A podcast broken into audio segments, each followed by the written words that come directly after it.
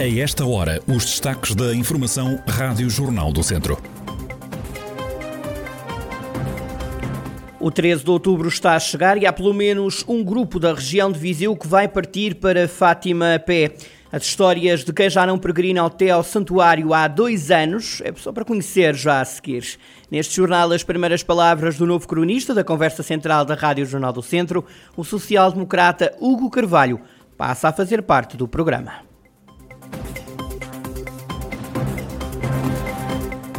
A atualidade da região em desenvolvimento já a seguir.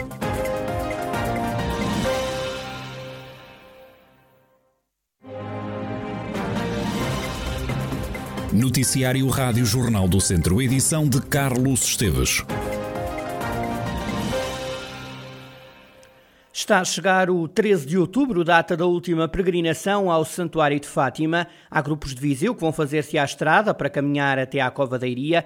Um dos grupos é da Paróquia do Viso, em Viseu. Fátima Eusébio, uma das pessoas que vai até Fátima a pé neste 13 de outubro, fala numa vontade imensa de caminhar até ao santuário quase dois anos depois da última ida. É um sentimento carregado de grande emoção, acho que é um reforço a nível emocional, porque é um regresso. E esse regresso houve um sentir muito da falta da peregrinação, por isso é que este ano excepcionalmente vamos em outubro, porque queremos retomar as vidas em, em maio. Havia mesmo esta vontade plena de regresso e penso que uh, não houve tanto tempo de preparação física como foi nos anos anteriores, em que começávamos com maior antecedência, por isso foi uma preparação menor. Nota-se no grupo algum receio em, em termos da parte física, do, com, por o facto de ter havido menor preparação e menor tempo de preparação. De resto, eu acho que há realmente aqui uma vontade muito, muito grande de viver esta caminhada. Não é só chegar lá, é viver a caminhada. Antes da partida, os grupos acertam os lugares para fazer as refeições e dormir. Os preços aumentaram relativamente aos anos anteriores. Nós já temos um bocadinho tudo articulado com os vários locais onde costumamos ficar. No entanto, este ano deparámos, por exemplo, com situações de um restaurante onde costumávamos almoçar e que ficava no percurso fechou. Verificámos que aumentam muito os preços, os valores das refeições, etc levaram um acréscimo, mas de resto toda a logística acaba por ser um bocadinho já dentro daquilo que nós já estávamos habituados a preparar para os anos anteriores, sendo com a particularidade que este ano é um grupo menor, ao contrário do que normalmente é habitual, que somos sempre 30 a 35 pessoas no máximo a caminhar. Este ano só seremos 16 pessoas a caminhar. Não abrimos sequer inscrições, foi mesmo só para as pessoas que estavam já inscritas para a peregrinação de maio de 2020. Fátima Eusébio, um dos membros do grupo da Paróquia do Viso, que esta sexta-feira inicia a viagem a pé até ao Santuário de Fátima. A caminhada é feita por ocasião do 13 de outubro, data da última aparição da Virgem de Fátima. Do Viso vão sair 16 peregrinos e há mais três pessoas que os vão apoiar.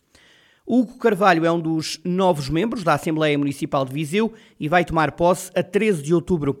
É também o novo comentador residente da Rádio Jornal do Centro no programa Conversa Central. Para o próximo desafio autárquico, Hugo Carvalho espera não desiludir. Nunca fui deputado municipal, sou deputado da Assembleia da República, portanto, deputado já, já experimentei ser, agora na Assembleia Municipal de Viseu, de facto não.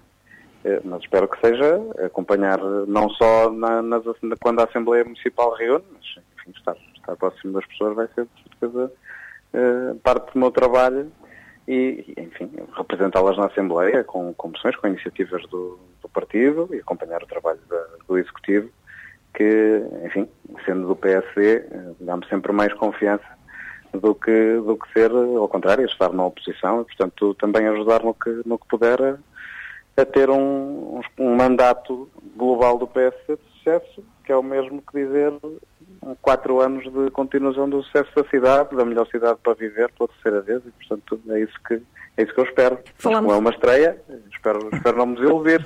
Hugo Carvalho, eleito deputado na Assembleia da República pelo PSD, faz agora também parte da Assembleia Municipal de Viseu e integra a partir de agora o elenco do programa Conversa Central, uma vez por mês, vai estar aqui na Rádio Jornal do Centro.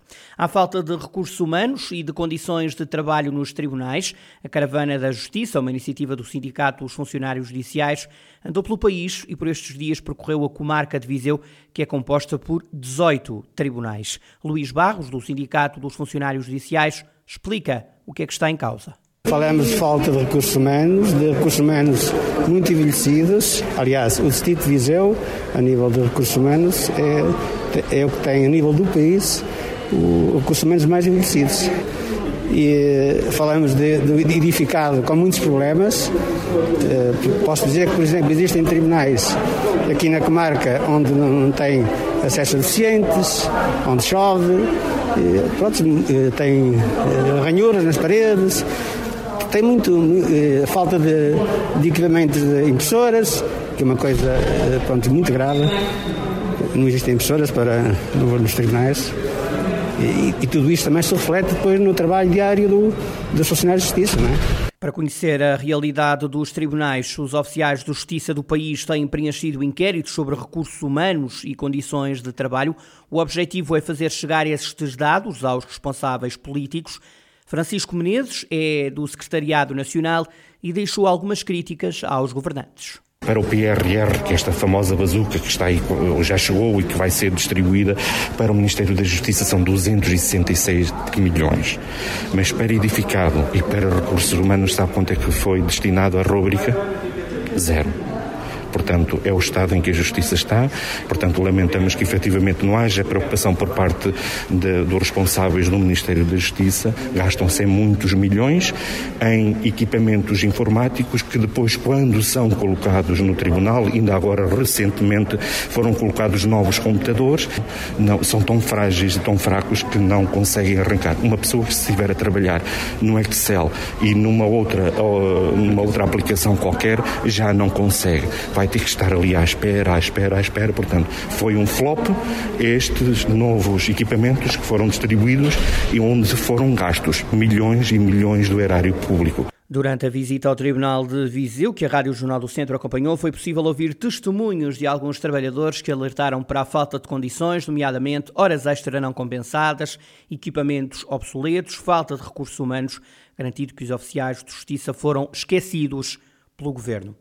Os centros de saúde de Viseu de Lafões já estão a regressar ao normal funcionamento, que acontecia no, nos tempos anteriores à pandemia, mas a diferentes velocidades. Rita Figueiredo, a direção do agrupamento dos Centros de Saúde Viseu de Lafões, diz que os utentes ainda optam pelo contacto não presencial.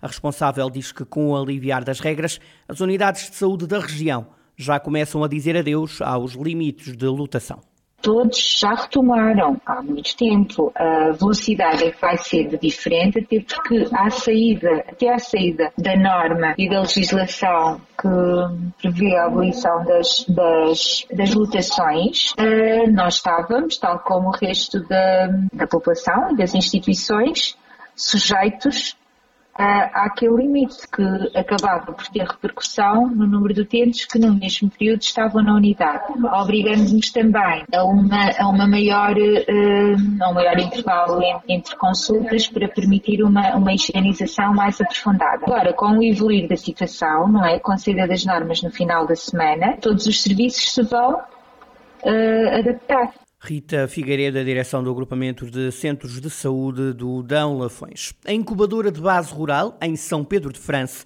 foi palco da apresentação dos projetos finalistas do programa V21 Rural de Empreendedorismo e Negócios em Meio Rural. Esta é a primeira edição de um programa que quer demonstrar que o meio rural tem futuro. Isabel Cabral é uma das empreendedoras finalistas deste programa e a escolha de empresário foi para o Pinhão ela confia que este é um projeto com boas perspectivas para o futuro. O negócio que eu vou apresentar é na área da, da, plantação de pinheiro manso para produção de pinhão. Tem cerca de um hectare e meio de um terreno que, que já tenho. Fiz a, este percurso desde o início, desde a parte do, da oficina do empreendedor, a parte depois da, da criação do, do plano de negócios. Pronto, e agora esta fase final, digamos assim, esta terceira fase com a parte de cooperação e estágio, onde pude reunir mais informações acerca deste negócio. Tenho pena que a área ainda seja, seja pequena, digamos assim. Aliás, era uma área já com, com bastantes pinheiros, não tanto pinheiro manso, mais o pinheiro bravo.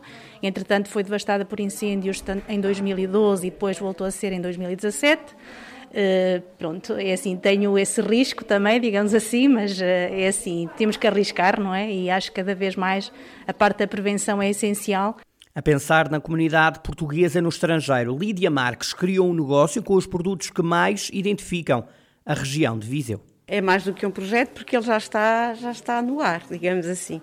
É a comercialização de produtos endógenos desta região, do Distrito de Viseu, selecionados, certificados ou medalhados, o queijo, o queijo de ovelha, o queijo de cabra, os doces, o licor de maçã bravo dos Molfe, vinhos, mas também o linho da várzea de calde, a louça negra do barro de, de, Molelos, os chás lá acima do Mesio, os licores carqueja de Castro Daire e as bolachas também. E tudo é comercializado dentro de uma mala, uma mala que retoma ou está intrinsecamente ligada à identidade cultural da região e que tem um objetivo muito específico. Esta mala é um convite à viagem, a virem descobrir a região de Viseu, mas é também uma homenagem a todos aqueles que de Viseu partiram, nomeadamente para os países francófonos, em busca de uma vida melhor. Portanto, Portanto, é a mala da saudade.